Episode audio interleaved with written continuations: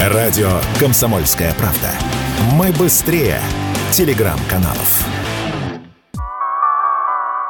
АвтоВАЗ решил наказывать недобросовестных дилеров.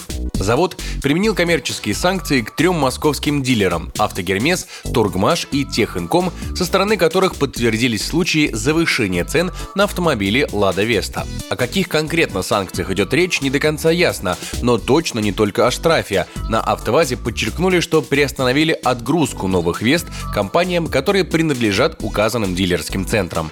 Я решил узнать, где и по какой цене сейчас можно купить «Лада Веста». Как оказалось, сделать это сразу невозможно. Купить выставленный в салоне образец нельзя. Покупка новой Весты возможно только под заказ. Об этом мне рассказали в дилерском центре Яхрома «Лада».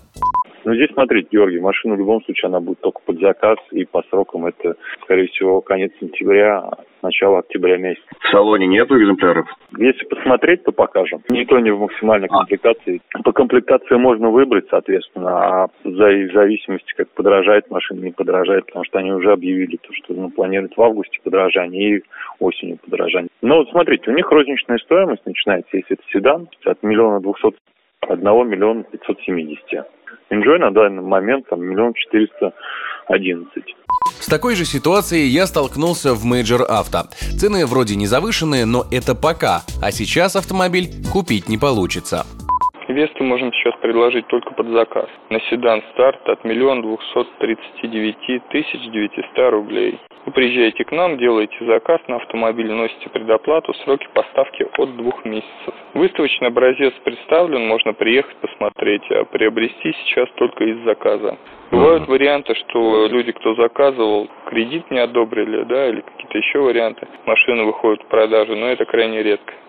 Ну что ж, если автомобилей нет в Москве, то, возможно, стоит звонить в Тольятти, где и располагается АвтоВАЗ. Вряд ли от завода до дилерского центра Весту будут гнать несколько месяцев, подумал я. Но и тут меня ждало разочарование. Машины-то в наличии есть, но без комплектующих. Об этом мне рассказали в Агролада Сервис ситуация по ним какая? Они в наличии пришли 16-клапанные, но стоят в блокировке. То есть на них не хватает комплектующих. Появится комплектующий, как нам говорят, где-то ориентировочно середина августа. А с 1 августа будет подорожание то есть поднятие стоимости. Насколько пока мы не знаем. Седан, седан в комплектации, если уже с мультимедией, где-то в районе миллион четыреста будет. У них очень большие проблемы с комплектующими на заводе. Я не удивлюсь, что как только появятся эти комплектующие, закончатся след... следующие что-нибудь типа усилителя руля.